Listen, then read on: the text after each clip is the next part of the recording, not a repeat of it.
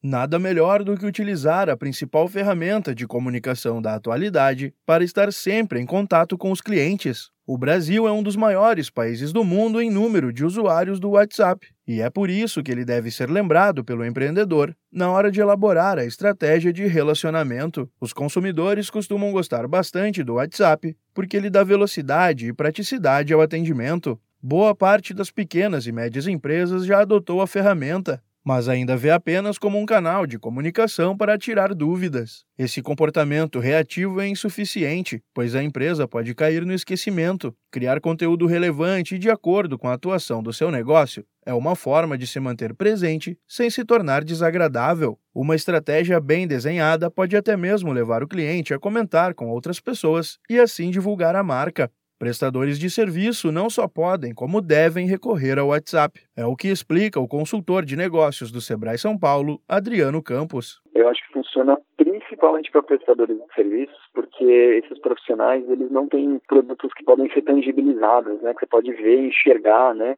relacionamentos via WhatsApp através de um conteúdo que pode ser é, um áudio, um vídeo, um texto, ajuda a concretizar na cabeça desse cliente ou desse potencial cliente a marca desta empresa que não tem algo físico para mostrar, né, que não tem algo físico para entregar. Então acho que especialmente nesses casos o empreendedor de prestação de serviço ele tem, acho que digamos assim até um, uma desculpa maior ainda, né?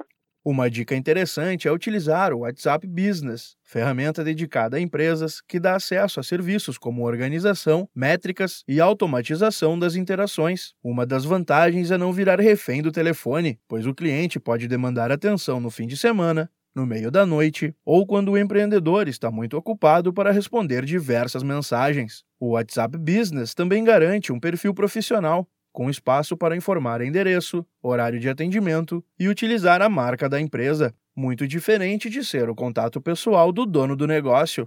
A armadilha, neste caso, pode estar na falta de cuidado. É frustrante para o consumidor quando uma resposta automática não tem nada a ver com o que ele pretende saber. O melhor de tudo é que a ferramenta é gratuita. É só caprichar no equipamento e no plano de dados para ter o WhatsApp como aliado em bons negócios. Da Padrinho Conteúdo para a agência Sebrae de Notícias, Pedro Pereira.